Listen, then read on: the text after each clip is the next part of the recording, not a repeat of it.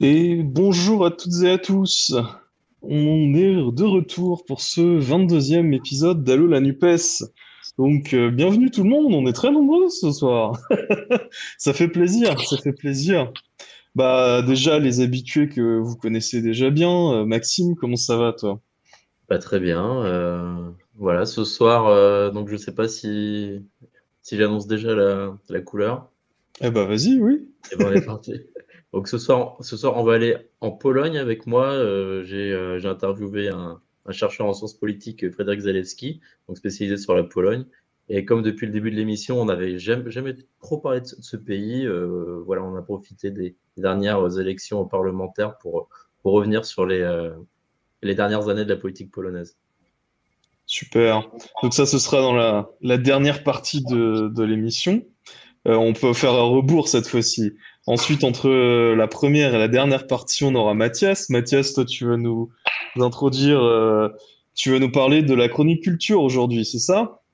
Bonsoir tout le monde, oui, un plaisir d'être là. Effectivement, aujourd'hui, je voulais vous présenter une écrivaine polonaise qui en fait est pratiquement l'écrivaine polonaise du moment qui a reçu le prix Nobel de littérature il y a quelques années, en 2018. Il s'agit de Olga Tokarczuk.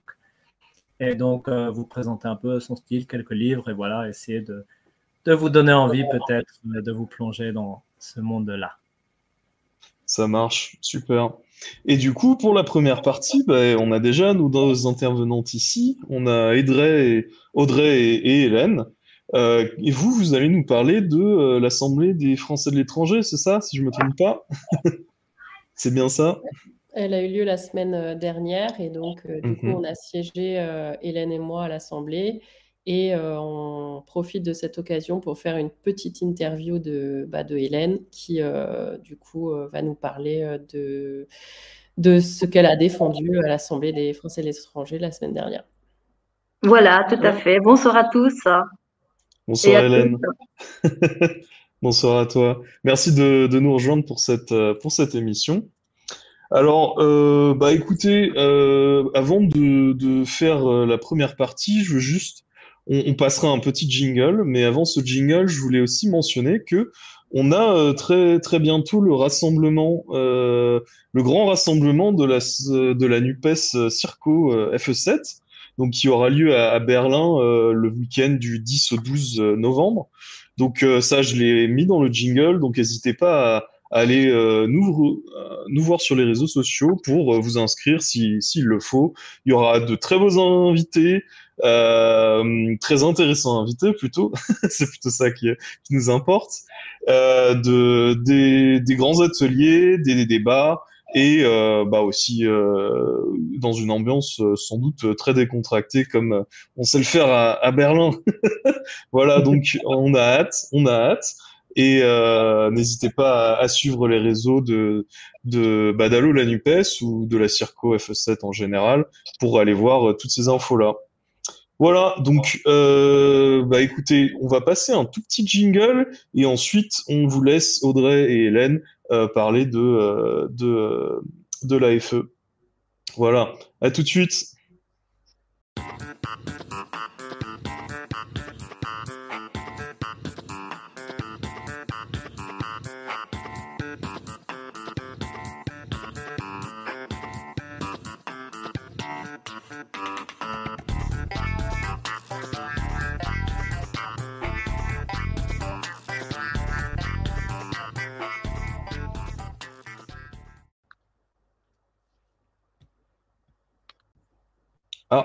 Hélène, on...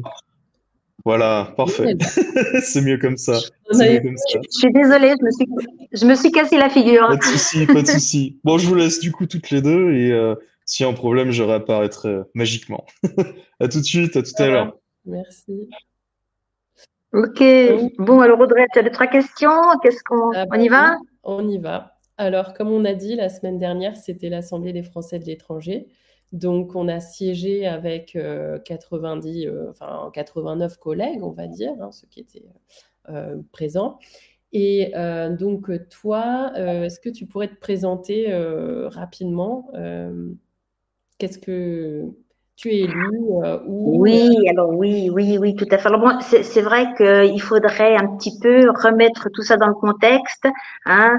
Euh, effectivement, nous étions euh, à l'Assemblée des Français de l'étranger en tant que conseillers des Français de l'étranger. Nous sommes des CAF, mais il faudra savoir pourquoi nous sommes des CAF. C'est parce que au départ, eh bien, on est des, France, des conseillers des Français de l'étranger. Alors, qu'est-ce que c'est qu'un conseiller des Français de l'étranger? C'est un élu de proximité. Hein, on a un mandat, bon, notre mandat est de 5 ans, il a été raccourci à cause de la Covid. Et nous avons été élus au suffrage universel direct par nos compatriotes de, euh, de notre circonscription, expat à l'étranger. Alors là, je voudrais tout de suite signaler qu'il faut absolument s'inscrire sur les registres, sur les listes électorales pour euh, justement être contacté et pouvoir voter lorsque besoin est. Car la participation est toujours assez faible, beaucoup trop faible. Et si vous voulez que la gauche se fasse entendre, inscrivez-vous sur les listes électorales pour effectivement soutenir les conseillers et soutenir la politique de, que vous souhaitez. Alors, notre rôle, bah, on a un rôle consultatif et puis un rôle décisionnaire. On a un rôle représentatif euh, pour dans les conseils d'établissement, euh, dans des assemblées, euh, par exemple comme les assemblées des flammes, etc. Mais on a un rôle décisionnaire dans les commissions des bourses et lorsqu'il s'agit du staff, c'est-à-dire de la subvention aux tissu, de l'aide au tissu euh, des associations à l'étranger. Voilà. Alors, comme... oui, vas-y. Juste euh, une chose, donc en fait, donc toi, tu es conseillère des Françaises et des Français de l'étranger et ta circonscription locale, c'est l'Allemagne du Sud, comme moi en fait. Exactement. Notre circonscription pour l'Assemblée des Français de l'étranger, c'est beaucoup plus grand. Euh, je ne sais pas si tu as le même problème que moi, mais quand on doit se présenter toujours aux intervenants euh, en commission, on a une circonscription à rallonge. Donc, euh, tu, veux nous la donner ou... Oui, non, mais je vais, on, va, tout dire. Tu as, tu as tout à fait raison. Il faut absolument, parce que c'est vrai que c'est assez complexe. C'est assez complexe, tu as tout à fait raison. Hein, alors donc, nous, toutes les deux, nous avons été élues conseillères des Français de l'étranger pour l'Allemagne du Sud, c'était la Bavière et le Bade-Württemberg. Hein, et euh, que parmi ces conseillers des Français de l'étranger, eh bien, il y a ensuite des élus, ces, ces, conseillers des Français de l'étranger élisent en fait ensuite leurs représentants pour aller à l'Assemblée des Français de l'étranger à Paris, hein, deux fois par an, en mars et en octobre, on siège là euh, pendant une semaine et on bosse sur plein de sujets. Voilà. Alors c'est vrai que donc là, on est conseiller des Français de l'étranger pour la Bavière et le Bade-Württemberg, et ensuite on est élu CAF, mais pour une beaucoup plus grande circonscription. Mhm qui regroupe ce qu'on appelle les pays germanophones. Mais alors écoutez, euh, les pays germanophones, on a la Slovaquie, la Slovénie, hein, et mais la Suisse, l'Autriche et l'Allemagne. Voilà. Alors nous, on est en force hein, euh, et on est toutes les deux là euh, très très actives, n'est-ce pas, Audrey? Oui. Alors du coup, toi, dans ton profil, tu as un profil associatif. Tu diriges la section de Français du Monde donc en Bavière en fait. Est-ce que tu peux nous expliquer un petit peu? Oui, oui, bien volontiers. Alors, euh, effectivement, je ne suis pas encartée. Je suis sympathisante des partis, euh, de partis, des partis de gauche. Euh, toi, tu es dans la partie ELV, certes, mais moi, je n'ai jamais été, bon, sauf dans mes, dans mes jeunes années où j'étais, j'étais à la fédération anarchiste. ça s'est passé. Et là maintenant, eh bien, je suis présidente de Français du Monde. Le Français du Monde regroupe en fait, euh, n'est pas, une association politique, hein, mais a des valeurs de gauche, justement, des valeurs d'humanisme, de solidarité, des valeurs de justice sociale. Et euh, c'est justement pour cette raison que euh, j'ai été plus ou moins, enfin, on m'a sollicité et que euh, j'étais donc euh, sur cette une liste de gauche parce que je suis un petit peu la, symbiose de tous ces, de tous ces courants. voilà, si on peut dire comme cela. Et Français du Monde, alors j'en profite hein, pour glisser et puis faire un petit peu de pub pour Français du Monde parce que Français du Monde est une super association qui se trouve dans tous les pays, mais dans le, je, trouve qu'en fait en Allemagne, elle n'est pas assez présente. Alors il y en a une à Berlin, D'ailleurs, Asma euh, en fait partie. Il y en a une à, il y en a une à Hambourg, il y en a une à Vienne, il y en a, enfin par là autour, il y en a pas mal.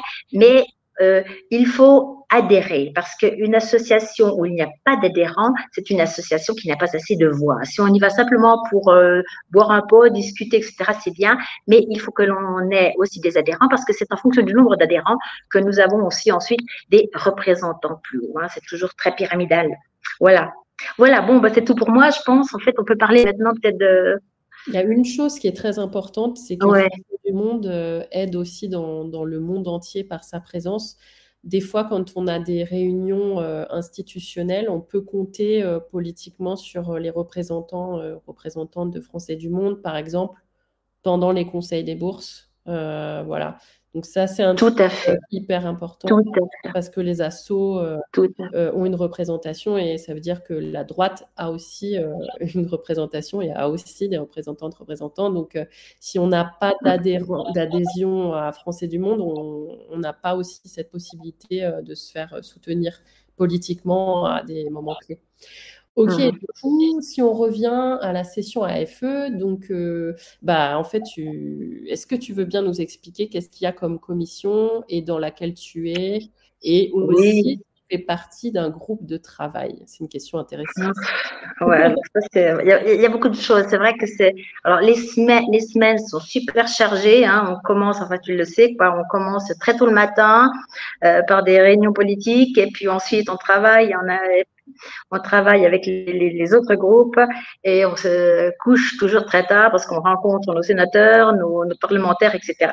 Oui, alors, donc il y a, comme tu l'as mentionné tout au début, 90 euh, conseillers des Français qui siègent à l'Assemblée des Français de l'étranger. Ces 90 euh, membres, ces CAF, ils arrivent donc des cinq continents, Hein, et on travaille donc pendant cette semaine sur, en différentes commissions. Il y a six commissions au total. Il y a la commission, alors bon, une commission très importante, mais elles sont toutes, toutes importantes, mais la commission des finances, hein, les finances, du budget, de la fiscalité. Il y a euh, la commission des lois, des règlements et des affaires consulaires. Il y a euh, la la tienne d'ailleurs, Audrey, euh, la commission du développement durable et du commerce extérieur, n'est-ce pas? Il y a euh, la commission des affaires sociales, la commission de la sécurité et il y a la mienne, qui n'est pas non plus une des moindres commissions, la commission de l'enseignement, euh, des affaires culturelles, de, du, des médias extérieurs et de la francophonie. Alors c'est vrai que c'est très important pour nous, toutes les commissions sont importantes, mais celle-ci est assez visible puisque l'enseignement fait partie vraiment euh, d'une euh, oui, grande part de la représentation euh, des Français de l'étranger, voilà, par les écoles, par les flammes, mhm, et aussi par les instituts français, les, les alliances françaises. voilà. Ah, je vois qu'on a mis sur le, dans le chat le site de Français du Monde. Merci à la modération. c'est un vrai travail d'équipe hein, ici. Tout à fait, ouais, super. Alors du coup, j'en profite et je te poserai après d'autres questions sur euh, ce que c'est qu'un groupe de travail. Mais comme tu as dit que tu étais en commission éducation, je voulais euh, savoir si tu pouvais peut-être nous expliquer euh, les résolutions qui avaient été votées. Alors il y a des résolutions qui sont techniques, donc celle sur le barème des bourses, je vais t'éviter peut-être ça, mais, euh, euh, voilà, euh, s'il y avait deux, trois choses qu'on a votées la semaine dernière en commission éducation que tu voulais peut-être nous expliquer ou... Mhm. Bon, alors, il faut savoir aussi que, Effectivement, hein, euh, il faut savoir aussi qu'on n'a pas seulement, euh, on, a, tout cela, mais on a aussi des auditions préalables. Hein. On a des auditions, on auditionne donc euh, les personnes qui sont en charge des bourses et nous, nous voyons ce que nous pouvons faire ensemble. Alors, il faut savoir que cette année, nous avons eu un grand problème avec les bourses scolaires parce que l'enveloppe qui avait été soi-disant augmentée, qui certes a été augmentée, mais euh, cette augmentation ne correspond pas aux besoins. Hein, on sait qu'il y a eu donc une grande crise, euh, que les, écoles, les frais d'écolage sont plus élevés, euh, et donc... Tout ça, c'est compliqué. Pardon, c'est compliqué, c'est compliqué pour les familles, c'est compliqué pour les familles. On ne sait pas où on va exactement et euh, les, les, familles françaises, euh, quand, euh, bah oui, se posent la question si elles vont laisser leurs enfants dans les écoles françaises. cette année, il faut savoir aussi que donc il y a une CPS. Qu'est-ce que c'est que la CPS La CPS, elle était toujours à peu près à 2%. La CPS, ou à 2 points plutôt. La CPS, c'est une contribution excuse-moi, de, j'ai oublié le mot, euh, de solidarité, hein, de une contribution à la de participation euh, et de solidarité. Contribution collective de solidarité, ouais. C'est un mécanisme de péréquation, on pourrait dire. Hein. On, oui. pique, on pique sur des quotités un, petit peu de voilà. De, voilà. Alors pour les personnes qui ont 100% de bourse, ça ne change pas, il n'y a, a, pas de, souci. Mais c'est justement pour les personnes qui ont moins, qui eh bien, ces personnes-là, on leur demande donc de contribuer solidairement et euh, cela baisse bien sûr euh, euh, le montant de leur bourse. Le souci est justement que dans nos écoles, nous avons donc maintenant de plus en plus des gens qui peuvent payer les écolages, hein, des frais de scolarité élevés, donc une classe assez aisée. On va pas leur reprocher, mais le souci c'est que on a ensuite des gens qui ont une bourse, hein, et là c'est très bien aussi, donc les enfants sont là, mais entre les deux il n'y a rien. Euh, il n'y a pas de, il n'y a plus de mixité sociale ou de moins en moins de mixité sociale dans nos écoles. Et c'est là donc que, que nous que nous nous battons euh, pour euh, pour cette année et pour les années à venir. Alors on a fait justement un, projet de loi. on a fait un projet de loi justement pour qu'il y ait notre une résolution et notre résolution a été acceptée pour justement que ce, cette contribution de solidarité reste à deux points et euh, nous attendons euh, les résultats à venir pour la prochaine, euh, pour la prochaine commission des bourses. Ouais.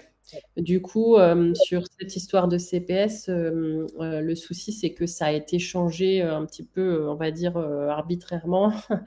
Ah ben dernier moment euh, sans que les familles soient vraiment informées et euh, sachant qu'en fait c'était 2% euh, les neuf dernières années quoi. Donc ça a été vraiment quelque chose d'assez bon violent quoi. C'était très brutal.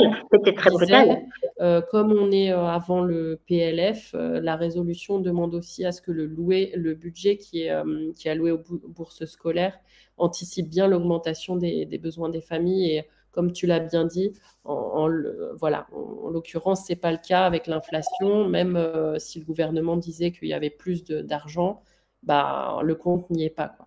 Et après, effectivement, la résolution, on parle de la CPS euh, voilà, qui reste. Euh, non, non, c'est sûr, c'est sûr, parce qu'on nous annonce, excusez-moi, mais on nous annonce une augmentation, hein, une augmentation du montant des bourses, mais c'est une augmentation en, en trompe-l'œil. Hein. Mm. Ouais. Euh, parce qu'en effet, c'est une augmentation qui est trop légère par rapport justement euh, à l'inflation et euh, oui, et qui ne prend pas en compte non plus l'augmentation du coût de la vie. Et je vois un peu l'heure qui file. Je vois qu'on est déjà à 15, alors je ne sais pas si on peut encore un peu continuer ou si on, finit bah, Je ne sais pas. Bon, on, peut parler des... C'est sûr qu'on peut parler des heures, mais là, je vois qu'il y a déjà euh, qu'on nous dit ouais, c'est bon, ok. Quoi. Non, non, vous pouvez, vous pouvez encore euh, pendant 5 minutes hein, de rab, il n'y a pas de souci. Hein. Je pense que les gens sont intéressés. Alors, si vous voulez, c'est vrai que ça, c'est des, des, sujets un petit peu lourds. Hein. C'est un petit peu lourd et puis c'est pas tellement réjouissant. Par contre, je voudrais aussi lancer un petit message pour la francophonie. Oui, vas-y. Donc, c'était l'objet de la troisième résolution contribution des Français de l'étranger au sommet à la semaine de la francophonie. Ouais. Voilà, parce que donc, comme vous le savez, donc la francophonie, l'année de la francophonie, ou plutôt le siège de la francophonie, va cette année se trouver en France. Hein, L'an passé, c'était, euh, non, c'est tous les quatre ans, je crois. C'est en Tunisie, à Djerba. Et euh, là, eh bien, ce sera en France, à Villars-Cotterêts. Hein, on, va, on va donc euh, fêter la, l'ordonnance de Villars-Cotterêts qui a donc mis le français à l'honneur pour tous Hein, fini le bas latin, le haut latin du clergé, c'était le français grâce à, grâce à François Ier. Mais on nous a demandé, et je trouve que c'est une bonne idée en fait, de faire dans nos circonscriptions, dans nos villes, etc., des actions euh, comme par exemple nous à Français du Monde, on va essayer de faire quelque chose avec euh, des, artistes locaux, euh, avec, je ne sais pas, faire un concours de cuisine ou une vente, etc tout ce qui tout ce qui touche à la francophonie. Alors, ça pourrait par, par exemple être, je ne sais pas, des, des plats euh, canadiens, euh, des plats africains, euh, hein, un petit peu de fromage suisse euh, et de la musique, de la musique aussi d'un autre pays, des, des, Belges par exemple, ou un humoriste belge. Voilà, faire une faire quelque chose dans, son, dans sa circonscription, dans sa ville, pour fêter la francophonie et surtout pour montrer que c'est une langue de partage, une langue qui a des valeurs, une, une, une langue donc euh, que l'on peut, qui a des valeurs que l'on peut transmettre aussi à nos, euh, dans notre pays d'accueil. Voilà, je tenais aussi encore à signifier. Alors, je voulais te poser des questions sur le groupe de travail Réforme AFE, mais ouais. pas beaucoup de temps. Donc, euh, je voudrais juste, est-ce que tu peux nous expliquer euh, ce qu'a fait l'Assemblée des Français de l'étranger par rapport au PLF, euh, donc au projet de loi de finances? Rapidement, le, concept, qu'est-ce qu'on. Ah, tu veux. Oui. Alors, bon, bah, le PLF, donc, il est décidé à Bercy. Hein mhm. Et mais je, peux te parler des résolutions, si tu veux, de, euh, de notre groupe de travail sur la réforme de l'AFE. Ah, euh, si tu veux. Alors à ce moment-là, juste pour le PLF, parce que c'est un truc très important, c'est la première fois qu'on a, qu'on a pris un avis, euh, l'Assemblée des Français de l'étranger. Et c'était super important parce que là, ça tombait pile avant le dépôt des amendements des parlementaires. Donc, comme euh, le compte n'y est pas, ben, les, pour les Françaises et les Français de l'étranger, niveau budget, euh, ben, l'AFE euh, a pris un avis qui n'était pas très favorable au, PLF proposé par le gouvernement. Donc ça, c'était bien. on a justement bien bossé avec le groupe Écologie et Solidarité pour que euh, justement Karim puisse euh, s'appuyer dessus pour ses amendements. Donc euh, ça, c'était c'était bien joué, sachant que pour rappel, ce qui, les deux personnes qui sont assez moteurs pour nous au niveau du groupe, c'est Renaud Lebert qui préside la commission des finances. On a eu aussi une socialiste, donc Cécilia Gondard, qui a été rapporteure spéciale pour la gauche sur ce PLF, qui a bien fait avancer le truc. Et euh, en affaires sociales aussi, comme il y a pas mal de choses au niveau du budget qu'il fallait dire, on a aussi un président euh, de gauche de la commission, donc euh, ça, ça a pas mal aidé.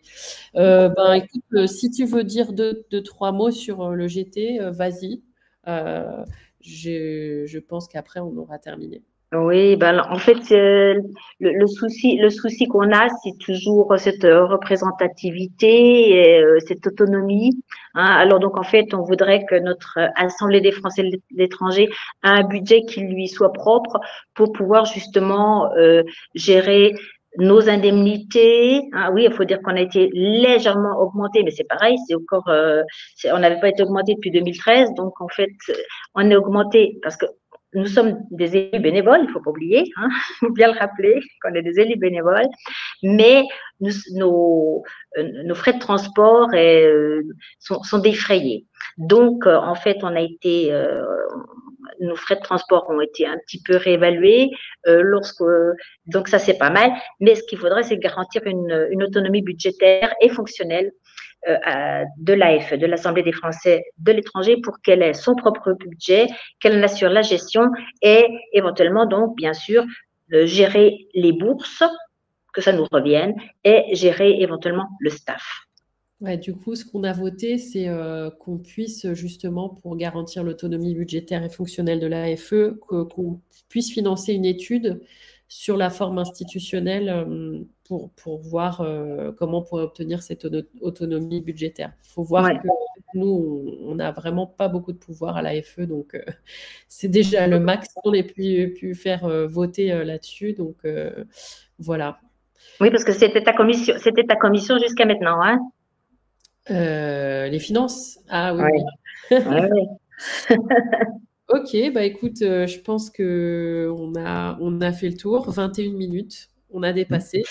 Bon, pas de souci, ne vous inquiétez pas. Bah, merci beaucoup à vous deux. Euh, bah, avant de. merci aussi.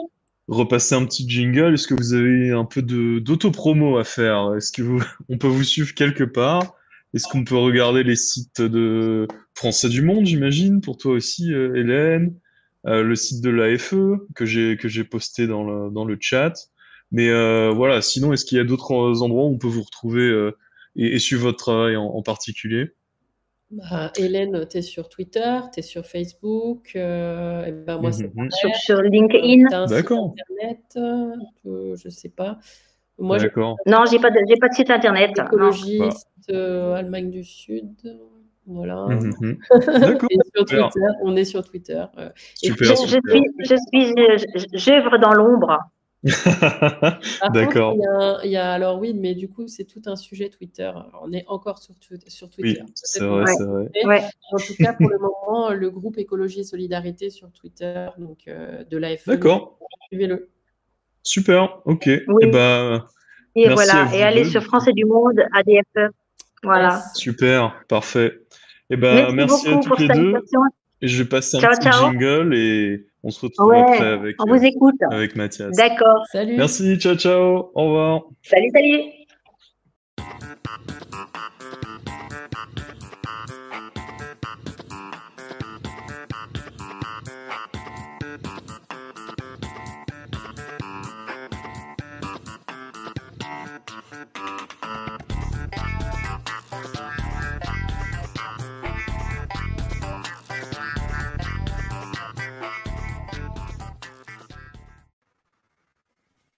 Et on se retrouve. Salut Mathias, est-ce que tu m'entends bien? Ah, je vois que... Oui, très bien. Ok, je vois que ta caméra a un peu de, de, problème, mais on t'entend bien. Donc écoute, euh, écoute, on va croiser les doigts pour que ta connexion euh, tienne euh, pour cette chronique culture. Le son, tiens, je vais essayer de pas trop bouger pour bah, de pas trop bouger. Ah ah. Pas trop ouais. marquer la caméra. d'accord, d'accord, d'accord. Bah écoute, on, va essayer, on va essayer de faire cette chronique culture et, euh, et donc tu vas nous parler aujourd'hui d'une d'une autrice euh, d'une autrice polonaise, c'est ça, Olga Tokarczuk. Exactement, l'icône euh, littéraire polonaise du moment, hein, considérée la plus douée de sa génération et qui est l'auteur d'une vingtaine de livres. Hein, euh, ça peut aller du conte métaphysique au roman historique, à la poésie, au polar, qui sont vraiment en Pologne des, best-sellers qui ont été traduits dans plus de 25 langues et dont 9 d'entre eux ont été traduits en français. Donc c'est l'autrice la plus traduite euh, de la Pologne et surtout elle a reçu le Nobel de littérature en 2018 et elle a été récompensée selon les propres de l'Académie suédoise pour une imagination narrative qui, avec une passion encyclopédique, symbolise le dépassement des frontières comme forme de vie.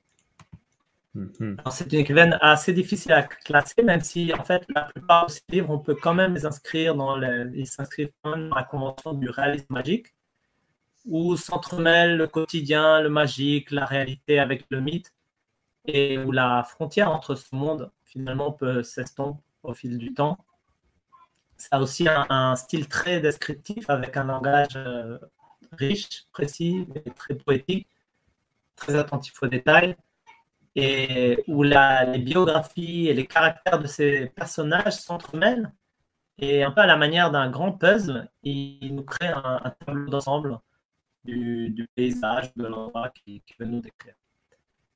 Et euh, dans sa littérature également, les frontières physiques sont, très présentes puisque la Pologne a, beaucoup bougé. Les frontières de la Pologne ont beaucoup bougé hein, au fil du, temps, depuis des déjà. Et donc, les, populations qui habitent là ben, même dû changer de, pays. Euh, excuse-moi, Mathias, je vais te couper, désolé. Est-ce que tu peux essayer de couper ta caméra juste pour qu'on essaie? Parce qu'on t'entend pas très très bien. sinon, euh, sinon c'est pas trop grave. On passera à la suivante, mais ce serait dommage parce que c'est quand même euh, une autrice très importante et on aimerait pouvoir entendre ce que tu nous as dit. voilà. Sinon, je vais.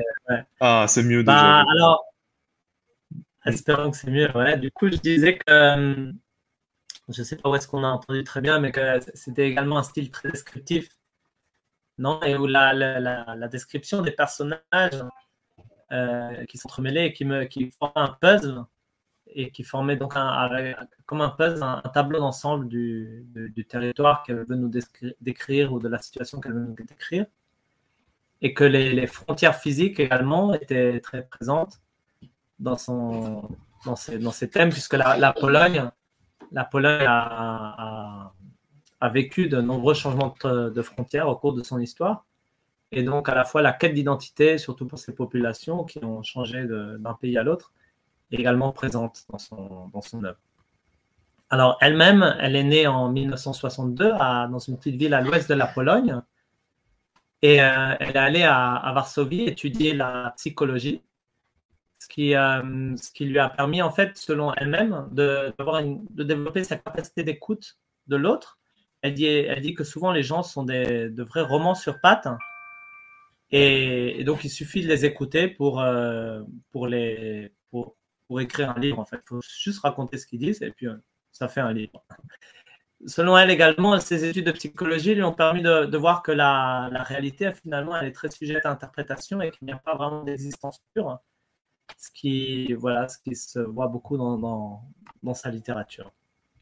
Elle a donc, au début, elle a travaillé comme psychothérapeute dans une petite ville au sud-ouest de la Pologne, dans les Sudètes, à Wałbrzych, qui était une petite ville minière et dans une région industrielle qui, justement, a beaucoup souffert dans les années 90 de la désindustrialisation, après la chute du mur.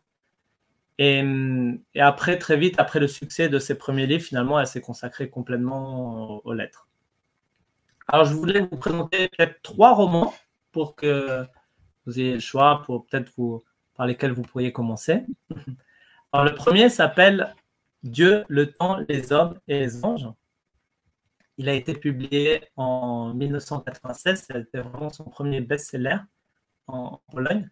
Et il décrit une succession de petits tableaux très brefs, comme des petits contes qui se recoupent et dont l'ensemble décrit la vie d'un petit village polonais imaginaire de 1914 à la fin du siècle.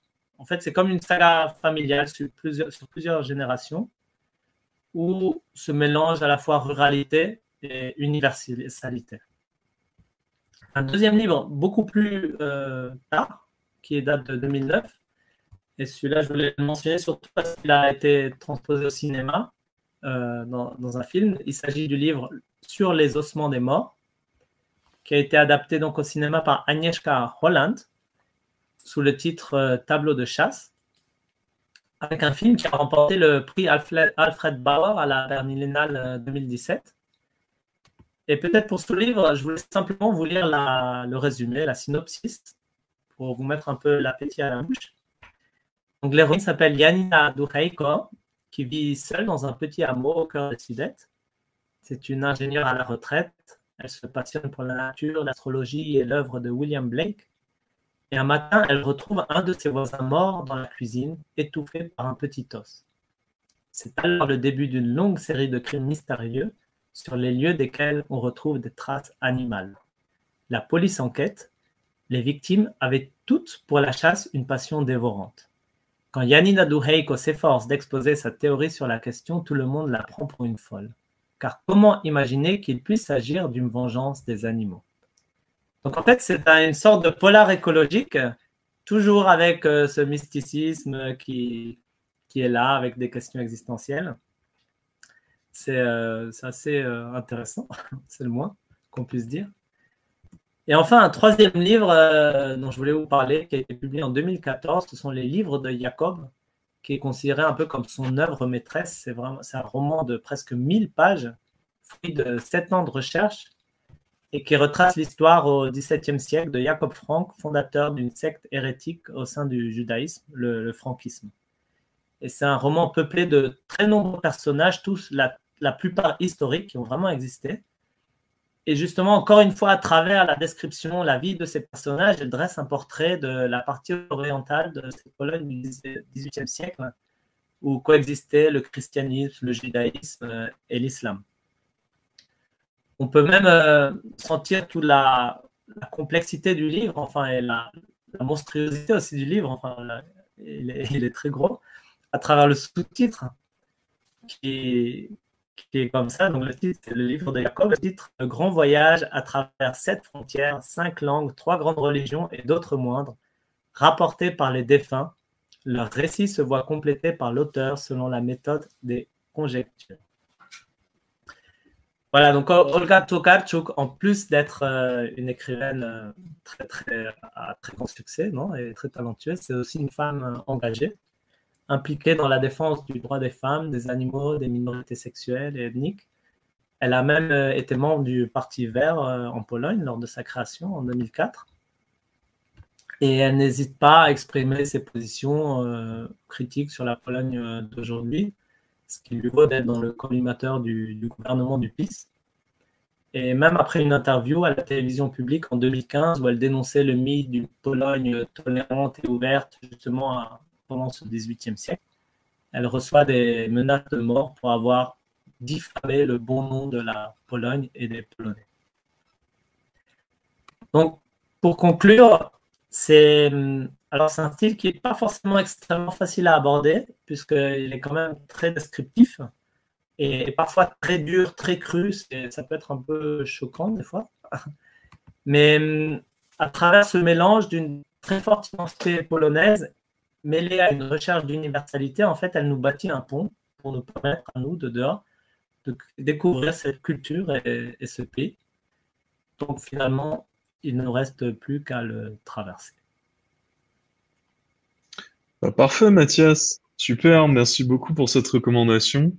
Alors désolé un peu pour les petits soucis techniques, mais euh, écoute, on, a bien, on, a bien pu voir euh, on a bien pu voir quand même tout ce que tu nous as recommandé. J'ai envoyé tous les liens sur le chat, donc euh, n'hésitez pas à aller jeter un coup d'œil. C'est une, euh, une euh, grande autrice polonaise et, et c'est quand même une littérature qu'on connaît pas forcément trop depuis la France.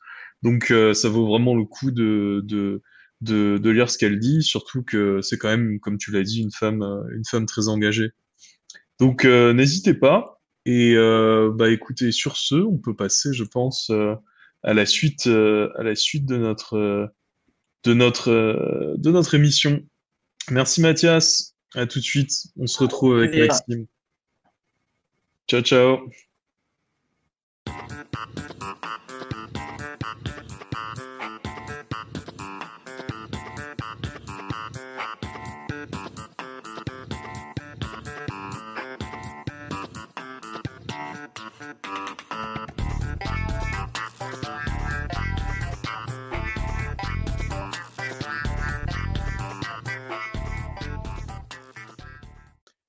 Salut Maxime, on se retrouve. Et c'est pour la dernière partie, la euh, dernière partie de notre, de notre émission, et on va parler euh, toujours de la, de la Pologne. Alors, euh, comme Mathias a quelques petits soucis techniques, on avait pu enregistrer et prévoir le coup, on a une petite vidéo en avance, donc on va peut-être pouvoir vous la montrer, où en fait, il va nous faire d'abord un résumé des dernières élections législatives en Pologne. Donc, euh, je te propose, on peut regarder ça et ensuite tu pourras nous, nous parler un petit peu euh, de, de, ton invité. Allez, ça marche. On regarde euh, la vidéo. On se retrouve dans cinq minutes.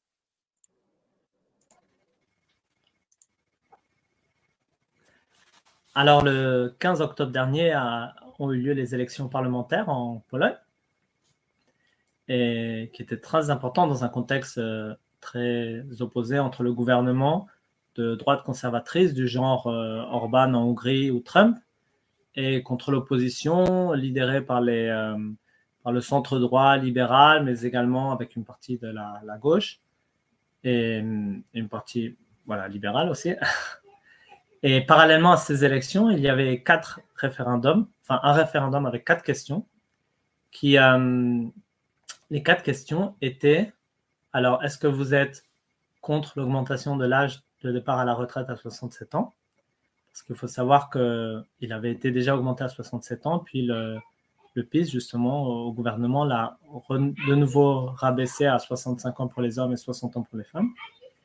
Euh, est-ce que vous êtes contre l'accord sur les migrants de l'Union européenne qui oblige la Pologne à accepter des migrants? Est-ce que vous êtes contre le démantèlement de la clôture à la frontière entre la Biélorussie et la Pologne. Et est-ce que vous êtes contre la vente de biens publics, la privatisation de biens publics euh, pour au bénéfice de capitaux étrangers? Le gouvernement accusant l'opposition donc de vouloir vendre des biens nationaux, en particulier à des capitaux allemands. L'opposition a, dénoncé vraiment des référendums totalement démagogiques qui étaient simplement destinés à, mobiliser l'électorat du gouvernement et donc à appeler euh, au boycott sur le référendum. Et non pas sur les élections, mais sur le référendum. Et effectivement, les référendums n'ont pas atteint le quota nécessaire de 50% de participation. Il y a eu 40% de participation, chaque fois avec des résultats à 95 ou 97% contre la, la, mesure. Mais donc, ils n'ont aucune valeur euh, contraignante.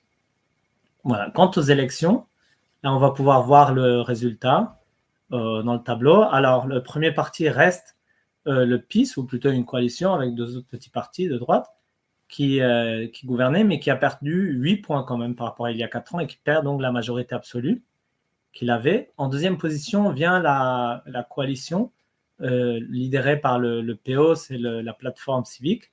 C'est une coalition centre-droit où également sont les, euh, les Verts, par exemple, mais d'autres petits partis, qui a atteint 30%, qui a augmenté de 3% par rapport à la dernière fois. En troisième position, ça, a été une certaine surprise. La, le troisième, la troisième voie, qui a augmenté de 6% par rapport à la dernière fois, ça, c'est vraiment des, libéraux et c'est une coalition dirigée par le Parti paysan, donc plutôt conservateur, mais quand même opposé euh, au, PIS, au gouvernement du PIS.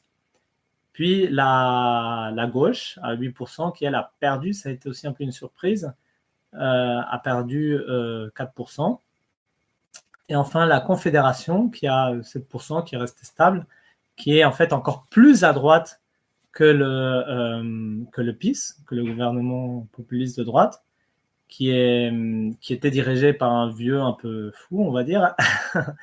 et maintenant, c'est ses deux fils qui ont repris un peu le flambeau et qui lui ont donné une allure, beaucoup plus moderne, beaucoup plus jeune, des jeunes entrepreneurs, mais extrêmement de, de droite. Voilà.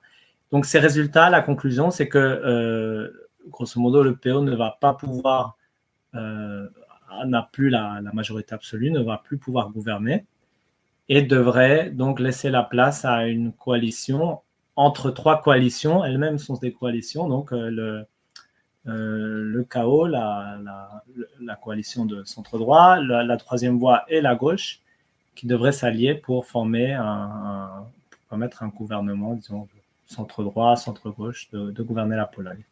On rappelle quelques thèmes qui avaient beaucoup polarisé euh, le pays. C'était les questions sur la justice, sur l'indépendance sur la justice, et puis sur le droit des femmes par rapport à l'avortement qui avait été encore, euh, encore plus restreint déjà qu'il n'était.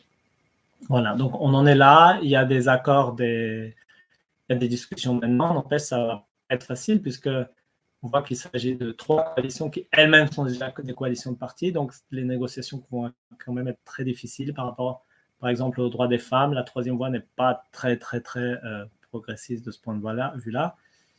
Donc euh, voilà l'état où en, sont les, choses, mais en tout cas, il devrait y avoir un changement de cap euh, en Pologne d'ici les prochaines semaines.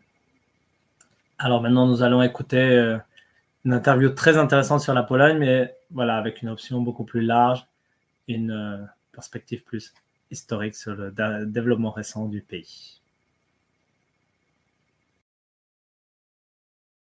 Bah super, ça nous a déjà fait une, euh, une bonne, euh, une bonne introduction.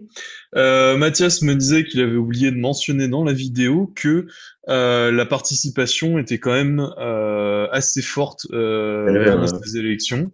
Mm. et que c'était euh, c'était quand même à, à, noter. Et donc euh, voilà, ça c'est ça c'est une une chose très positive. Et l'autre chose aussi à noter, euh, oui, ça il l'a bien répété euh, sur de, certains problèmes, euh, enfin notamment sur les, le droit des femmes. Euh, c'est pas encore gagné du tout, mais ça je crois que ton invité va en parler un petit peu oui, vers la fin de, ouais. de, son interview. disons que la situation aujourd'hui aujourd'hui donne, donne plus d'espoir euh, qu'avec le PIS euh, euh, au, pouvoir. Mais c'est vrai que c'est pas encore gagné parce que la coalition qui devrait prendre, prendre la tête du pays est un petit peu partagée sur la, sur la question. mais ça, on le verra, on le verra en, en fin d'interview. voilà, on va, on va peut-être la regarder. c'est vrai qu'on a, on a essayé de ne pas se concentrer que sur les élections, mais, mais, mais vraiment d'avoir un peu un, faire un peu un retour historique sur les, sur, sur les années du, du PIS au, au pouvoir, euh, de comprendre comment est-ce qu'il est arrivé au pouvoir et comment, et comment est-ce que là, il, il est en train de le, le perdre, et, euh, et puis de, bah, de, de, voir un peu les perspectives de la, de la nouvelle coalition qui devrait arriver au pouvoir. Super, donc bah, je te propose qu'on regarde cette, euh, cette euh, synthèse interview et puis on, on revient vers vous juste après. Allez, à bientôt. Frédéric Zalewski, euh, merci d'avoir accepté notre, notre invitation euh, donc aujourd'hui pour, euh, donc pour parler de la, de, la, politique polonaise. donc évidemment, on va revenir sur les, les dernières, les, les, dernières élections parlementaires donc, qui ont lieu il y, a, une quinzaine de jours, dix jours. mais ce serait bien aussi qu'on justement qu'on fasse, enfin quand je vous ai contacté, ce que, ce que je vous ai dit qu'on voulait plutôt, c'était avoir un, petit peu une vue d'ensemble du paysage polonais, euh, du, paysage politique polonais. Et donc, donc ensemble, on va, on va aussi revenir sur les, sur les quelques années qui ont précédé ces, ces, ces, élections. Euh, avant, j'ai peut-être vous, bah, demander de vous, présenter.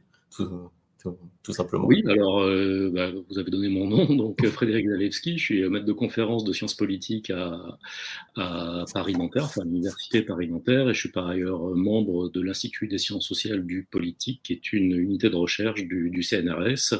Et depuis maintenant assez longtemps, j'hésite à dire combien de temps maintenant, je m'intéresse à la, à politique polonaise et là, comme tout observateur qui se respecte, j'ai quand même un petit peu suivi ce qui se passait pendant ces dernières élections. Donc c'est avec plaisir que, que j'en parlerai avec vous. Voilà, Là, donc on va, on va y revenir. Hein. Donc, euh, comme, comme l'a rappelé Mathias, hein, des élections qui ont vu la victoire euh, de l'opposition centriste pro-européenne euh, face, face aux pistes. PIS, donc qui est, un parti qu'on peut classer, je, pense, à l'extrême droite, et qui est au pouvoir de, depuis huit ans. Donc, ça, c'est des résultats qui annoncent le retour au pouvoir de, de l'ancien Premier ministre Donald Tusk. Euh, donc on va, on va en revenir. On va revenir sur ces, sur, sur ces élections. Euh, mais avant, moi, j'aurais je, peut-être aimé que vous nous, vous nous, parliez un petit peu donc, des, huit années de gouvernement du, du PIS et peut-être commencer par, euh, par nous rappeler dans, dans, quel contexte ce, ce, parti est arrivé au pouvoir il y a donc huit ans déjà. Oui, alors euh, il y aurait beaucoup à dire hein, sur les huit ans qui viennent de, de s'écouler. Euh, le, le, contexte, c'était euh, celui de huit ans euh, de mandature justement du, euh, de, de, de, la PO, c'est-à-dire du parti qui était dirigé par Donald Tusk, même si à la fin c'était plus lui qui était Premier ministre, puisque entre-temps il était devenu président du Conseil européen. et au cours d'une campagne durant laquelle l'usure du pouvoir de leur côté s'était fait ressentir et où le PIS un petit peu comme en 2005. En fait, ils avaient déjà exercé le pouvoir euh, entre 2005 et 2007. Euh, ils avaient fait campagne un peu de la même façon qu'à l'époque, c'est-à-dire en dénonçant euh, les, euh, les, méfaits de la libéralisation, euh, surtout sur le plan économique, mais aussi sur le plan culturel euh, du, du, pays. En 2005, ils avaient fait campagne en fait en durcissant beaucoup les, oppositions avec, on va dire, la frange la plus à gauche de ce vaste camp euh, libéral, conservateur, euh, post-solidarité, disons, c'est-à-dire issu du mouvement d'opposition au, communisme. Ils avaient beaucoup durci euh, les oppositions internes à ce, ce, camp qui commençait un peu en être vraiment un, en fait, hein, en réalité, en dénonçant une Pologne libérale et eux, en face, représentaient une Pologne solidaire. Ils ont fait campagne un petit peu comme ça en, en 2015 et en matérialisant leur, alors en dénonçant d'abord une certaine usure et une certaine insensibilité sociale des, des libéraux, euh, selon quoi ils, ont vu assez juste hein, sur le plan électoral parce que la Pologne est devenue un pays euh, assez inégalitaire euh, depuis une vingtaine d'années. Un peu plus, mais surtout depuis une vingtaine d'années, et en mettant en avant des promesses de politique euh, redistributive assez généreuses dans un pays où le, l'État social issu du communisme avait été démantelé, mais n'avait pas vraiment été remplacé par un État-providence mmh. comme on en connaît en Allemagne ou en France.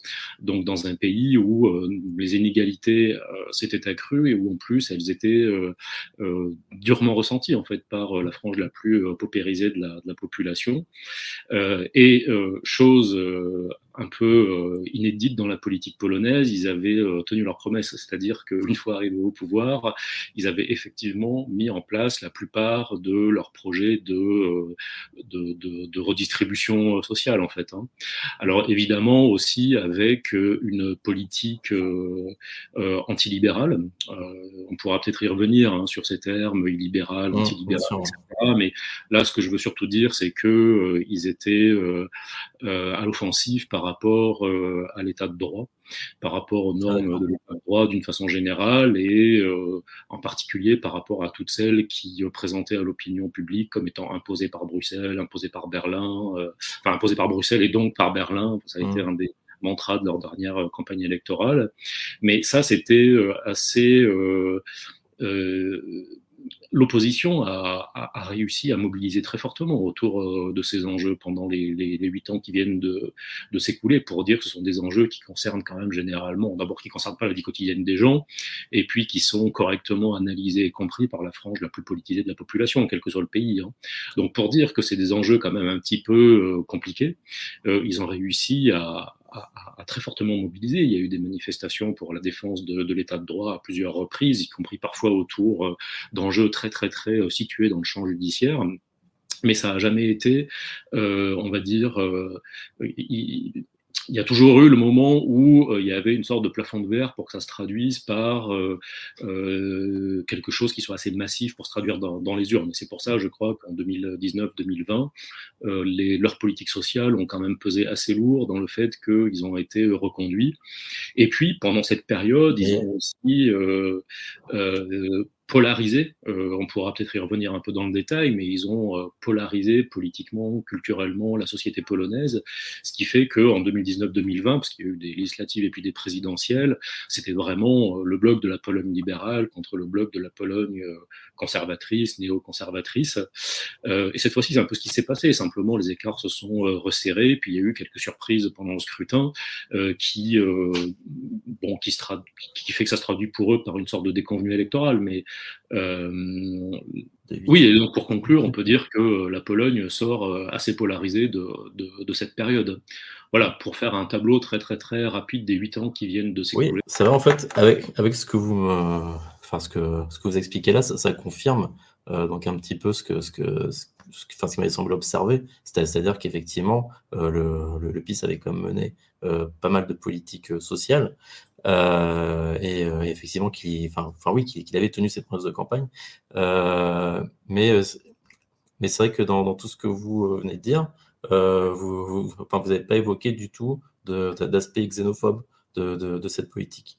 Donc est-ce que enfin est-ce qu'il y avait quand même ça puisque c'est vrai que c'est comme un parti qui est, qui qualifié d'extrême droite euh, et, euh, et, et, aussi est-ce que la, disons le, penchant social euh, enfin fait qu'il y, enfin, qu y, avait, qu y avait aucun lien avec les, avec les grandes fortunes, finalement qu'ils n'ont pas mené trop de, de, non plus en parallèle de politiques favorables au, au, capital. Voilà, c'est un peu et question aussi euh, un, petit peu subsidiaire, c'est-à-dire c'est que du coup c'est un parti souvent qu'on a entendu classer, enfin, ça fait quelques années, qu'on entend dire que la Pologne fait partie des, démocraties illibérales. donc, donc j'aurais, aussi voulu vous, entendre sur, sur, sur, enfin, sur ce classement qu'on a vu un petit peu arriver de, de, de, nulle part. Moi, la première fois que je l'avais entendu, c'était dans, la bouche d'Emmanuel Macron, et c'était pas une, c'était pas une classification politique que, j'avais déjà, déjà entendue. Donc voilà, savoir un petit peu d'où ça sort et est-ce qu'on peut qualifier ce régime ainsi ou est-ce qu'au contraire vous, vous le qualifierez autrement? Euh, bon, il y, a beaucoup, il y, a vraiment beaucoup de choses dans votre question. Peut-être commencer par, par la fin, parce qu'en plus, je l'avais évoqué euh, tout à l'heure, hein, cette question de la qualification. Bon, euh, de temps en temps, évidemment, il faut bien euh, trouver euh, des mots et faire des catégories comme ça, parce que ça permet de ne de, de, de, pas faire des périphrases tout le temps pour, pour parler de certains phénomènes sociaux ou politiques. mais vous avez raison de souligner que ça pose un certain nombre de problèmes, la notion de, de régime libéral. C'est une notion qui est euh, un tout petit peu plus ancienne quand même que euh, son, sa survenue dans le débat euh, politique et médiatique français. C'est une, notion qui date de la fin des années 90 et qui, en fait, s'inscrit dans tout un débat qui a concerné la recherche en sciences politiques, mais aussi des fois des activités un peu plus d'éditorialisation ou les débats publics, notamment aux États-Unis, sur une sorte de de, de, trajectoire politique des anciens pays euh, autoritaires ou totalitaires qui s'arrêteraient en cours de route sur la voie de la démocratisation en quelque sorte. C'est-à-dire que progressivement ils se libéralisent, mais euh, un petit peu comme euh, c'est beaucoup le cas de la Russie hein, qui a été à l'origine de ce type d'interrogation et de tentatives de classification. Donc des pays qui se libéralisent, qui s'ouvrent à la démocratie, mais qui conservent un certain nombre d'attributs de régime autoritaire.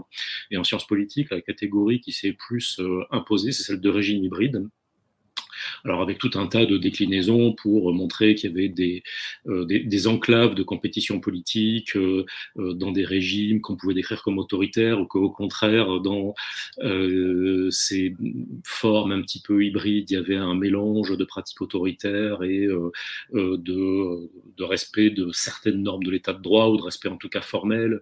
par exemple, ces dernières années, ça c'est une, une notion, c'est assez facile de s'en souvenir parce qu'elle est assez parlante, et, mais elle est parlante aussi du point de vue de la description des, phénomènes politiques. C'est certains juristes qui parlent de Frankenstein constitutionnel, c'est-à-dire que euh, on pioche à droite à gauche des normes dans des constitutions qui, euh, en elles-mêmes, sont tout à fait démocratiques, mais on les appareille de telle manière qu'on justifie un certain nombre de pratiques autoritaires et que euh, quand on est confronté à la critique, on peut dire non, pas du tout. c'est des pratiques qui figurent dans telle et telle constitution de tels États qui sont considérés comme démocratiques.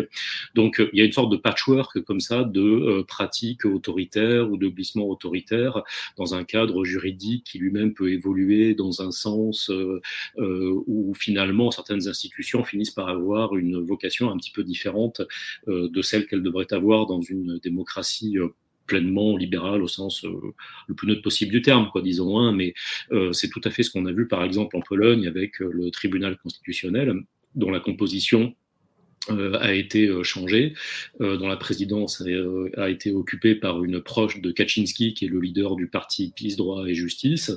Bon, donc ça, ça, ça crée un conflit d'intérêts évident pour cette présidente de Cour constitutionnelle qui a été soupçonnée, à raison à mon avis, hein, de pas du tout être impartiale dans les décisions qu'elle pouvait rendre. Et on l'a vu par exemple au, dans certains aspects de la loi concernant les restrictions à l'avortement, par exemple. Euh, aujourd'hui, euh, parce qu'il y a eu un moment où euh, euh, l'avortement a été interdit même pour les cas où il y avait des dangers pour la survie de, de l'embryon, je crois. et aujourd'hui, le PIS dit ah on a fait une erreur quand on est allé aussi loin. Donc ça montre bien qu'il y avait une forme de collusion quand même avec les décisions rendues par par, par, la sphère judiciaire, en l'occurrence par le tribunal constitutionnel. Euh, donc la question de la catégorisation, voilà, elle, elle est un peu compliquée. Moi, je suis pas euh, euh, adepte de la catégorisation à tout prix. Peut-être mieux décrire ce qui se passe, montrer qu'il y a ces pratiques autoritaires et puis qu'en face il y a euh, euh, une opposition démocratique qui a été solide pendant les huit ans d'exercice du pouvoir du PIS. Et donc peut-être juste pour terminer sur cette idée de démocratie libérale, c'est un discours promotion de la, démocratie libérale aussi, en fait. Hein. C'est-à-dire que c'est C'est d'un point de vue bien situé politiquement et idéologiquement, qui est celui de la défense de la démocratie libérale, qu'on qualifie euh, certaines pratiques ou certains pouvoirs comme étant illibéraux, en fait. Hein, de la même manière que c'est des pratiques qui peuvent être qualifiées de, de populistes. Donc, je ne sais pas si ça répond bien un petit peu à, à cette question. Très bien il y a tout un tas de catégorisations beaucoup plus euh, spontanées euh, qui ont vu le jour aussi dans le débat politique. Il y en a une euh, qui est tout à fait parlante, qui est celle de poutinisation rampante. Et évidemment, euh, compte tenu de la russophobie vraiment marquée d'une façon générale dans l'espace politique polonais, mais spécialement au PIS, leur dire qu'ils font de la poutinisation rampante, ils l'ont très très mal pris, ils s'en sont défendus. Mais en réalité, ils ont mis en place un certain nombre de verrous institutionnels à différents niveaux qui faisaient dériver euh, la Pologne vers un certain nombre de pratiques autoritaires, incontestablement. Alors après, ce qu'on a vu quand même, et là, l'OCDE a déjà fait un rapport sur les dernières élections. Ce qui a concerné la sincérité du scrutin, c'était plutôt des éléments périphériques, en fait. C'est-à-dire que les élections en elles-mêmes, les résultats n'ont pas été euh, euh, frauduleux, malgré mmh. tout. Voilà. Donc, euh, donc, euh, donc, euh, donc voilà. Après, il y avait d'autres aspects dans votre question, je ne sais pas sur lesquels il faudrait revenir le, le, le, le plus en priorité là maintenant pour rebondir sur, sur tout ça. Peut-être sur la question de la catégorisation comme extrême droite. Là aussi, elle est un peu compliquée parce que déjà l'extrême droite, c'est c'est aussi une catégorisation politique d'une certaine façon. oui voilà, donc euh, mmh. il, y a, il, y a, différentes euh, définitions possibles. Euh, globalement, globalement, moi, euh, dans, dans, dans, mes propres recherches, j'utilise plutôt le terme de néoconservatisme pour parler de ce parti, pour plein de raisons. Euh, sur lesquels je pourrais revenir un petit peu en détail s'il y a besoin, mais il me semble que c'est euh, globalement la déclinaison euh, propre à la Pologne et à l'Europe centrale euh, des discours de reconquête conservatrice qui ont commencé à émerger euh, en Occident et spécialement dans la sphère anglo-saxonne à partir des années 60-70. Voilà, avec des nuances évidemment, avec des adaptations, mais on voit très très bien dans les années 90-2000 comment cette droite conservatrice s'est réappropriée euh, un certain nombre d'auteurs, euh, d'idéologues euh, qui étaient ceux du renouveau néoconservateur, beaucoup aux États-Unis, mais pas que. Hein. Bon voilà, les figures de Thatcher et de Reagan sont devenues un petit peu des, des, des, gourous ou en tout cas des espèces de personnages un peu de la pop culture de, de droite dans les années 90. Ouais, mais alors... beaucoup, beaucoup, plus que la référence ouais. au fascisme, parce qu'il ne faut pas oublier que la Pologne est un pays qui se considère comme victime du fascisme et ouais. dans des partis post-solidarité, c'est-à-dire qui ont quand même une origine euh, dans euh, la lutte contre le régime communiste, il y a une forme de, de résistance, au moins en tout cas formelle, euh, déclarative, à, à, tout ce qui, de près ou de loin, ressemble au, au totalitarisme et, et, donc à cette mise en équivalence. Évidemment, c'est très intéressé politiquement, il faudrait détailler, mais le, le, le, le, fait de pouvoir euh, comparer le communisme au nazisme suppose aussi que euh, le nazisme soit, euh, soit représenté comme une sorte de mal absolu, quoi, en fait. Voilà. Oui, tout à fait. Mais euh, sur le, du coup, c'est vrai que ça, ça, ça fait un tout petit peu écho au, tout début de la question, qui, est, aussi, qui est aussi de savoir euh, si, enfin, si, dans toute cette politique, euh, donc manifestement assez sociale, s'il y avait quand même pas aussi des, liens avec, avec, les, enfin, comme, comme une politique aussi, aussi en faveur du capital. Parce que c'est vrai que si les références, ça reste quand même Reagan et Thatcher, ça, ils n'ont pas non plus été connus pour, pour avoir des, des politiques très, très sociales.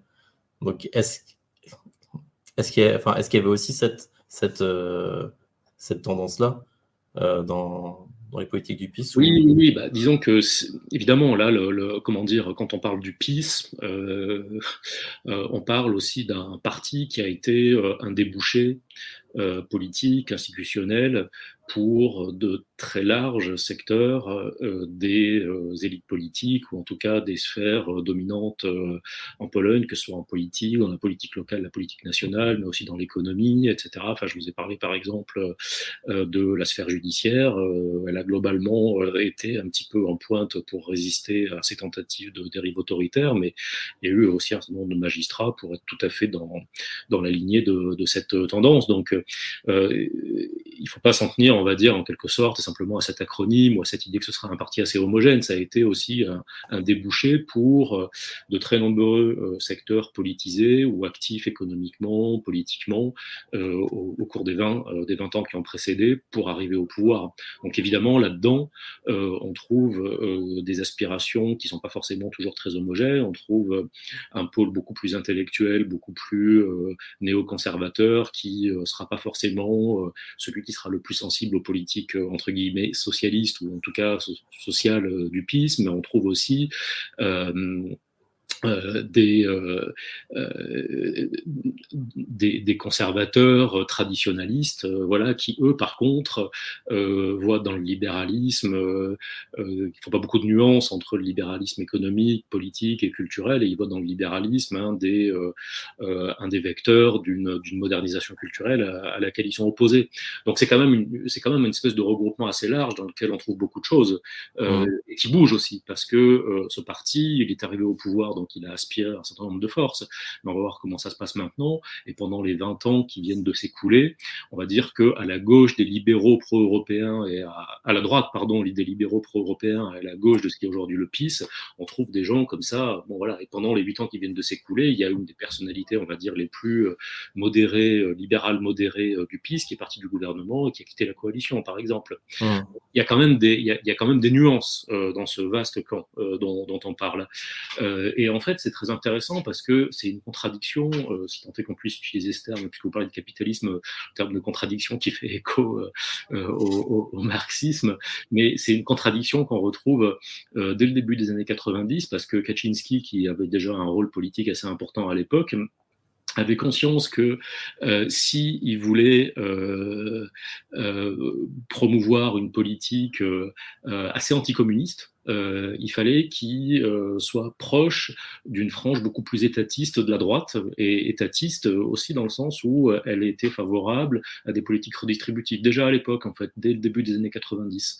Mmh. Donc c'est quelque chose qui traverse un petit peu toute cette histoire du post-communisme en Pologne, qui a pris beaucoup, beaucoup d'ampleur, en fait, hein, sous le, gouvernement du PiS, mais dont on peut retrouver des, des, des, des prodromes comme ça au, au, fil du temps depuis la chute du communisme, et que euh, ces différents partis de droite gèrent un petit peu, euh, on va dire, avec des flux et des reflux dans un sens ou dans l'autre, en fonction un peu des circonstances aussi, puis en fonction des... À partir du moment où vous arrivez au pouvoir avec des promesses sociales, le mieux, c'est d'essayer de, se fidéliser à, cette position dans l'espace politique, parce que c'est ce qui permet euh, de, de, rester au pouvoir aussi, en fait. Il y a aussi une part de, calcul et de stratégie là-dedans. Mmh, évidemment. Et donc maintenant, pour, pour en revenir donc plus à, aujourd'hui, à l'actualité, euh, donc savoir un peu comment, bah, finalement, donc comment le PIS perd, le pouvoir, finalement, puisqu'ils ont perdu les dernières élections. Euh, dans, dans, vos, dans vos réponses, il y a quelque chose qui transparaît un peu, c'est qu'on a l'impression finalement que l'opposition est restée assez soudée euh, socialement, j'ai envie de dire, c'est-à-dire au, niveau, enfin, peut-être dans, dans, le maillage social. Si, et, et donc, est-ce que c'est est -ce que c'est un peu ça aussi qui a, qui a, qui a joué? Et, et, finalement, est-ce que ça voudrait dire qu'à l'inverse, euh, le, le, PIS avait, avait a peut-être eu du mal à s'implanter euh, dans, la, dans la société polonaise en tant que telle.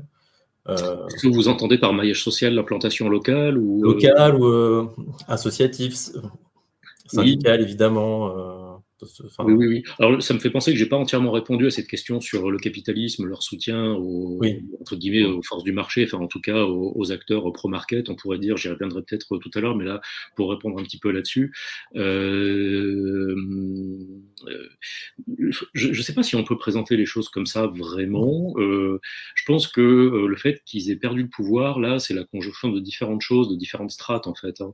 je pense d'abord, pour commencer par le, le plus tardif et la strate euh, on va dire, euh, ce qui vient vraiment par, euh, par-dessus, par achever le tout.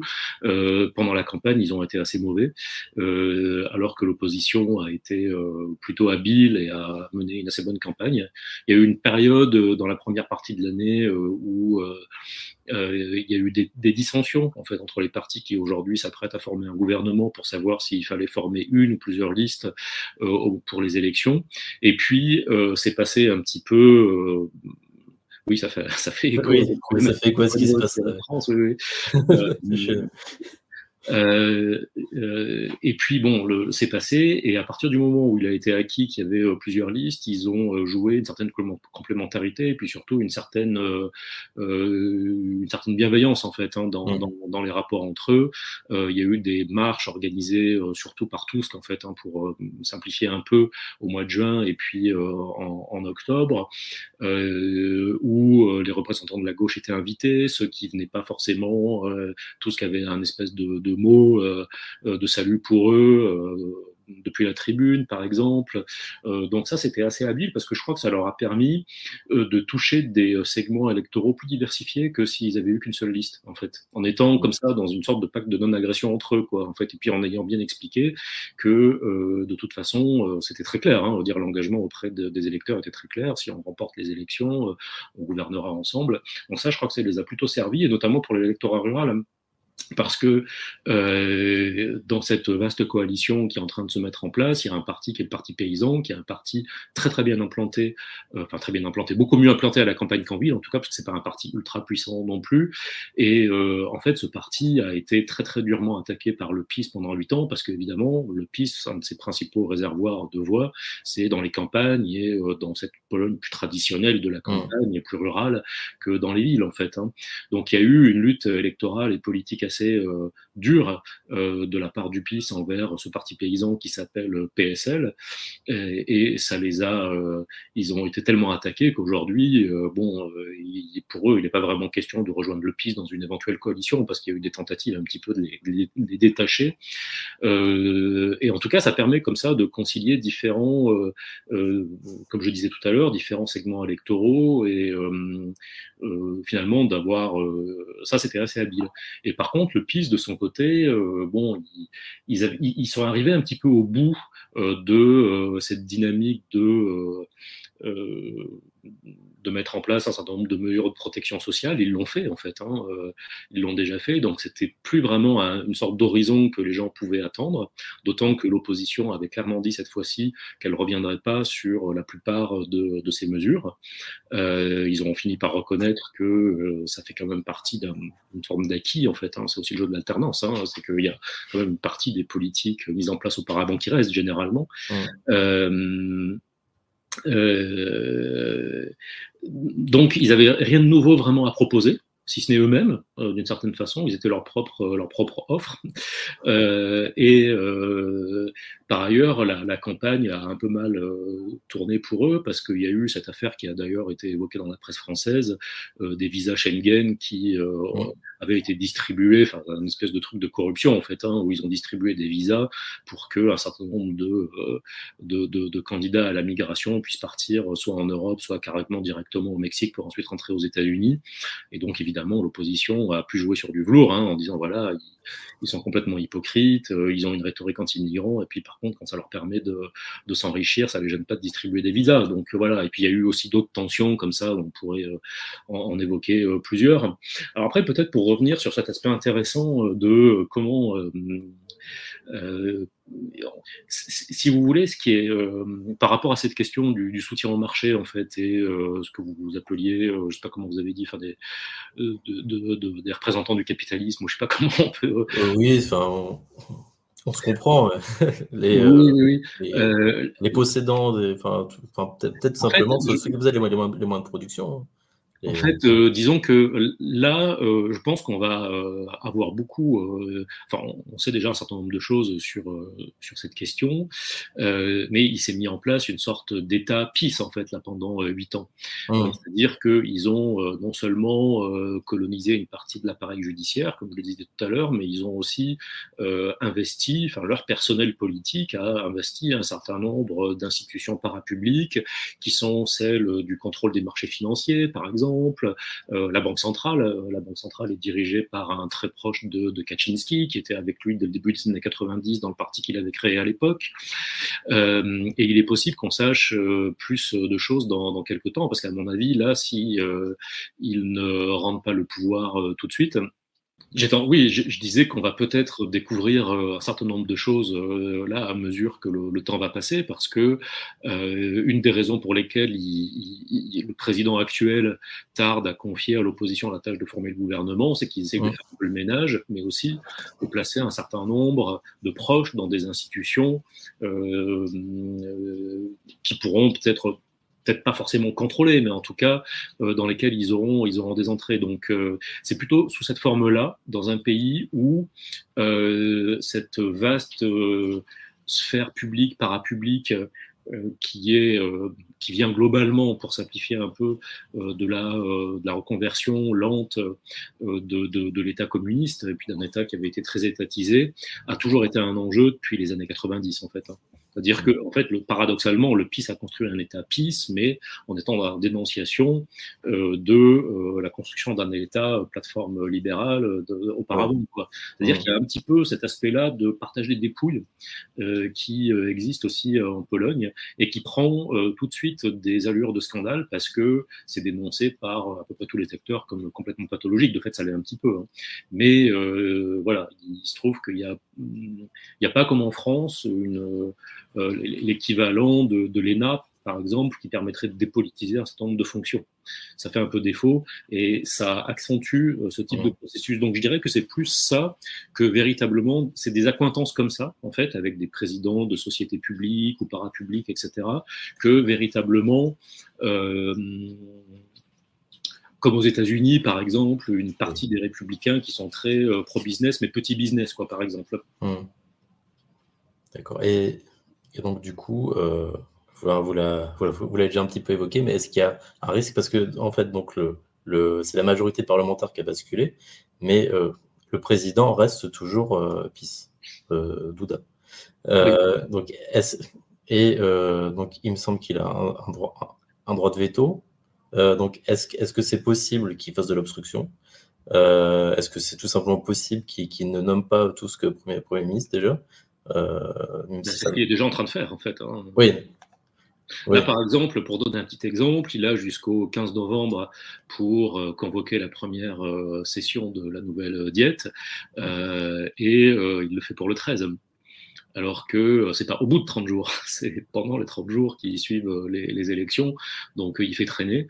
Euh, la plupart des, des, des, commentaires, que ce soit euh, d'éditorialistes ou de, de, de, politiques après les élections, étaient plutôt pessimistes en disant que il avait toute l'attitude pour un petit peu s'émanciper, s'autonomiser par rapport au, PIS et à Kaczynski, mais que jusqu'à présent, il avait plutôt déçu ce genre d'attente, et c'est ce qui est en train de se passer. Hein. C'est-à-dire que il y a eu des consultations là mardi et mercredi, euh, avec les principaux, euh, enfin avec les, les, les représentants, les, les, principaux représentants des partis représentés euh, à la diète.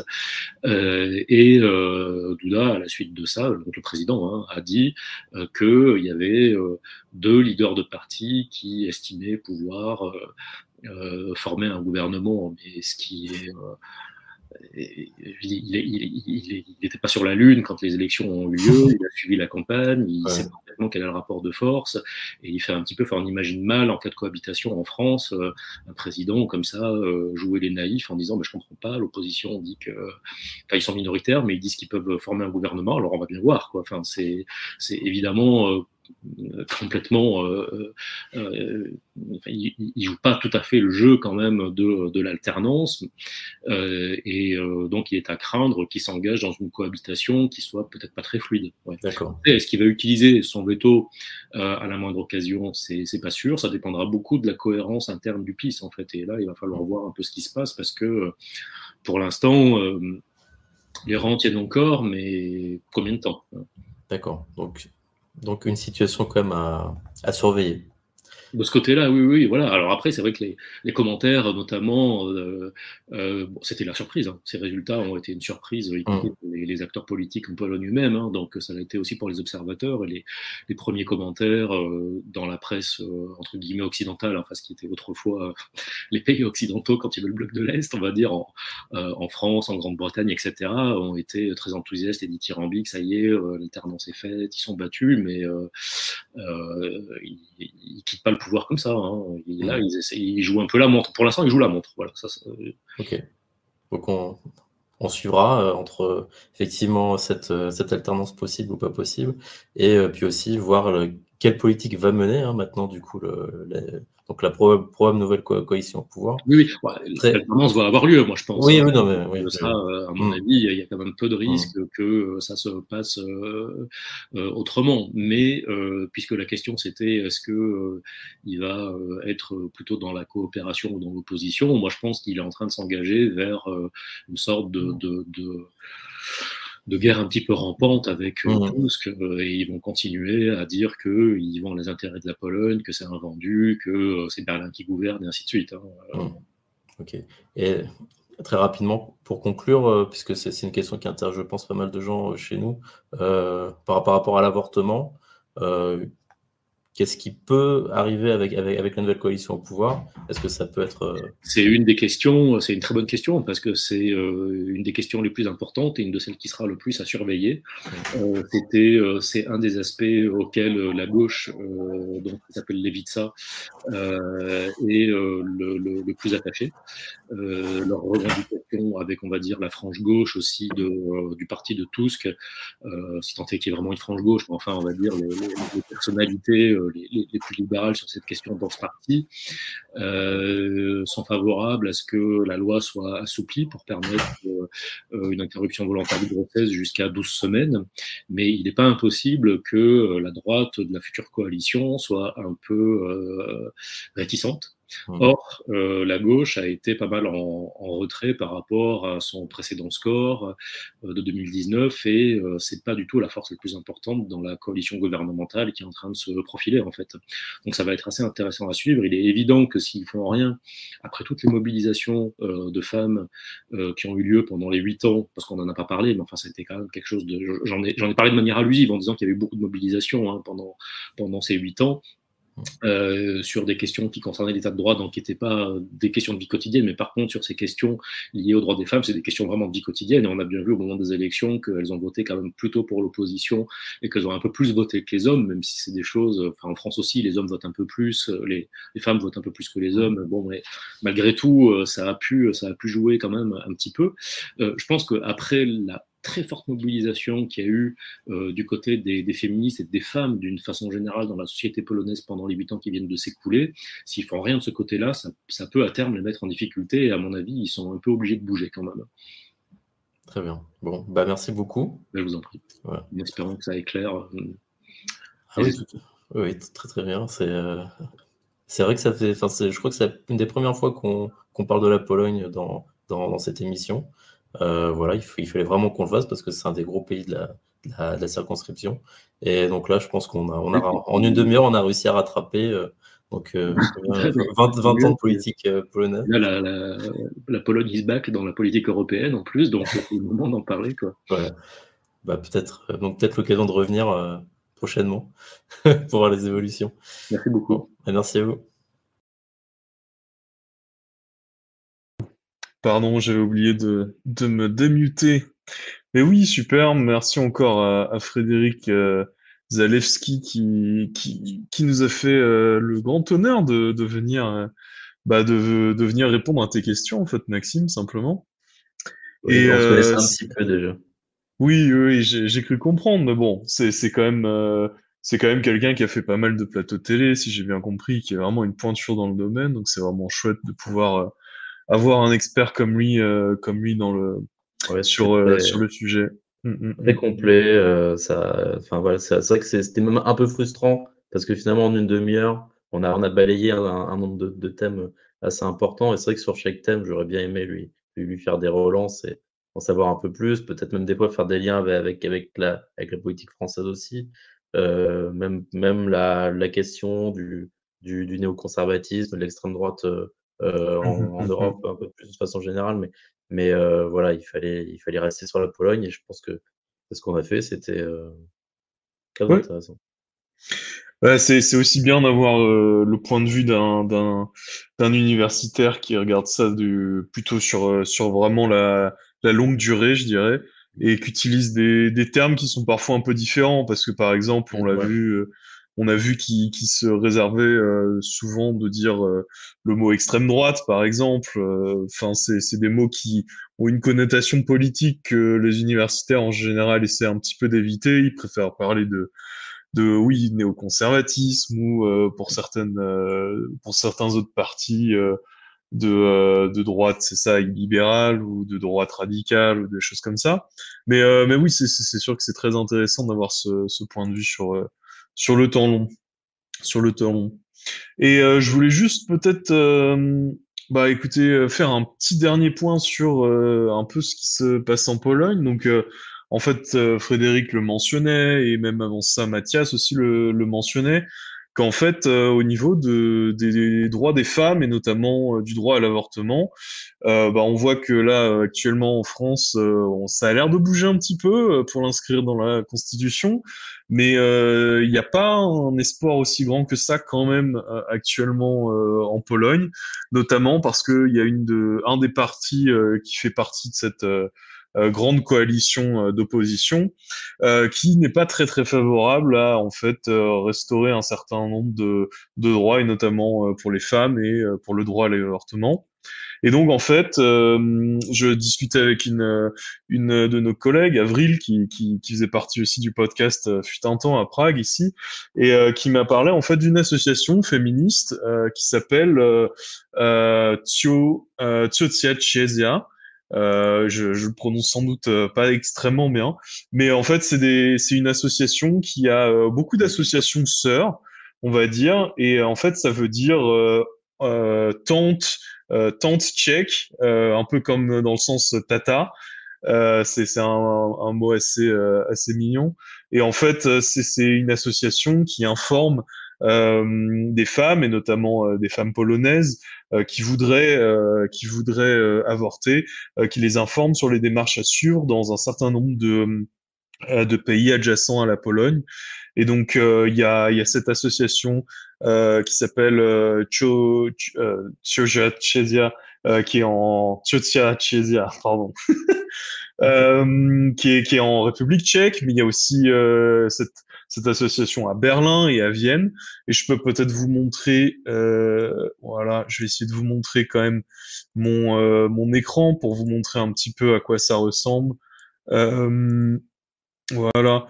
Elles ont un site internet qui est extrêmement bien fait et en fait, donc qui est en polonais celui-ci et en fait qui vous donne toutes les démarches sur comment se passe un, une procédure euh, d'avortement, euh, quels sont euh, les termes légaux, qui peut aider. Il y a beaucoup de liens vers plein d'autres associations de, de, plein d'autres pays. Et celle-ci, c'est voilà donc comment faire une abortion médicamenteuse ou alors chirurgicale et un certain nombre de, de, de en fait de prérequis et de, de conseils avec euh, toujours un contact et donc ce sont des bénévoles qui, qui font ça et qui essaient vraiment euh, de, de parer au mieux euh, malgré toutes ces lois toutes ces lois vraiment liberticides en, en, en, Pologne. Et donc ça c'était le site tchèque et je peux vous montrer peut-être aussi très très rapidement le site qui le site de viennois parce qu'en fait ce site euh, viennois euh, vous, qui est aussi très très bien fait donc c'est la même association euh, Vienna cette fois-ci. Et donc en fait euh, il y a tout un euh, vous pouvez aussi choisir ici la langue et voir un peu donc si vous parlez pas polonais c'est quand même assez pratique de l'avoir en anglais ou en allemand. Et donc ça peut vous informer sur euh, cette, euh, sur cette association. Et donc, en fait, euh, n'hésitez pas aussi à supporter, ce, à, à supporter, ah, c'est du franglais ça, à, à donner et à, et à soutenir des associations telles que celle-ci, parce que pour l'instant, c'est pas encore gagné.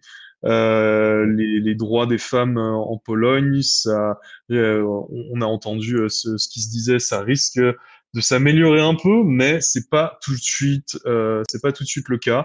Donc, euh, donc voilà. Euh, je vous recommande. Euh, je vais lancer euh, les liens sur le chat et donc je vous recommande de, de jeter un coup d'œil à ces, à ces, au travail de, de toutes ces, ces bénévoles. donc voilà, c'est vraiment, ça fait quand même un peu chaud au cœur de voir qu'il y a quand même des solutions malgré un peu une certaine connerie humaine, on pourrait dire. voilà. Euh, si je veux rester être un petit peu cash et, euh, et donc masculine aussi. Oui, exactement, exactement. Donc euh, voilà, j'ai envoyé les liens sur euh, sur euh, le chat et euh, donc vous pourrez aller voir un peu ce qui se fait dans ces associations. Et donc il y en a plein qui existent. Là, j'ai choisi ces, ces trois là. À Prague, à Berlin et à Vienne parce que ce sont des grosses villes de notre circonscription et euh, qui ne sont pas très très loin de la Pologne euh, malgré tout. Mais, euh, mais voilà, il y a plein d'autres associations qui, qui existent et qu'on devrait, qu'on devrait soutenir au, maximum. Donc voilà, c'était un peu le, le, petit coup de projecteur que, que je voulais faire, que je voulais faire avant pour clôturer un peu ce, ce thème polonais. Voilà, un grand merci à Avril aussi pour, pour me passer toutes ces infos, euh, c'est top. Toujours au top. Ouais.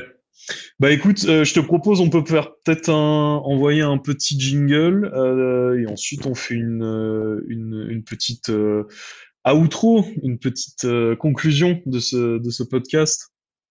Allez, à tout de suite.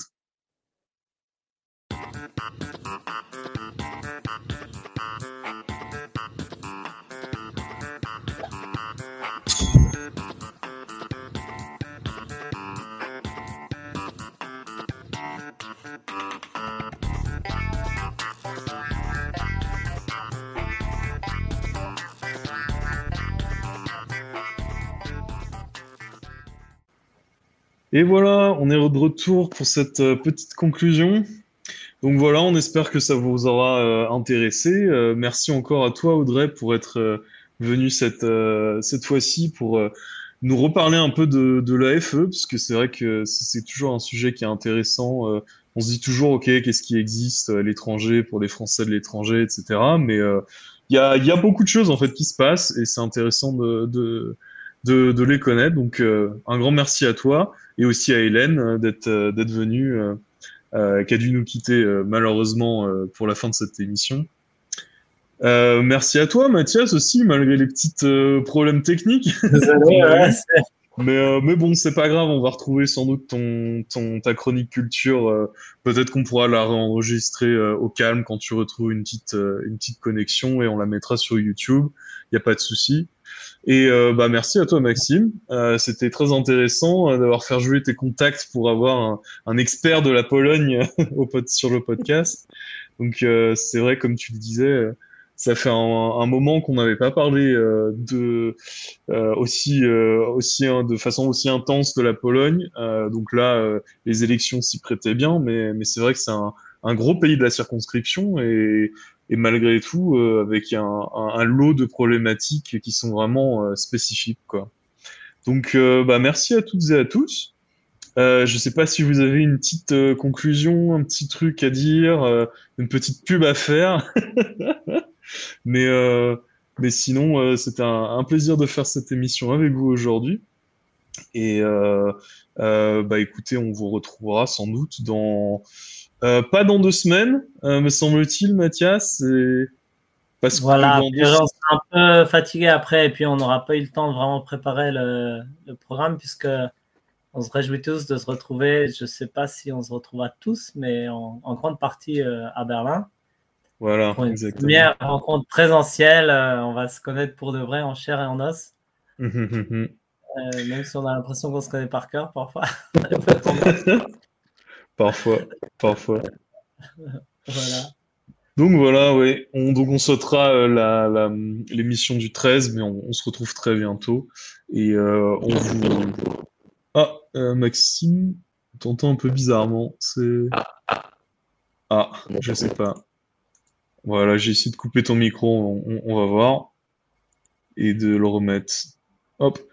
Mais bon, du coup, en tout cas, on, se retrouvera euh, très bientôt avec un, tout nouveau programme et euh, on, vous tiendra au courant évidemment sur tous nos réseaux euh, pour, pour vous dire ce qu'on ce qu'on a prévu, ce qu'on a prévu de beau. Voilà, bah merci encore à tout le monde et à bientôt, à bientôt, à bientôt. Je vais repasser un, une dernière fois le jingle parce que j'ai pris du temps à le faire, donc euh, voilà, on va le faire rentabiliser quand même. merci à toi, Thomas. et euh, donc on va le remettre et puis, euh, et puis on va se quitter là-dessus. Merci à toutes et à tous. À bientôt. Au revoir. À la prochaine. Ciao, ciao.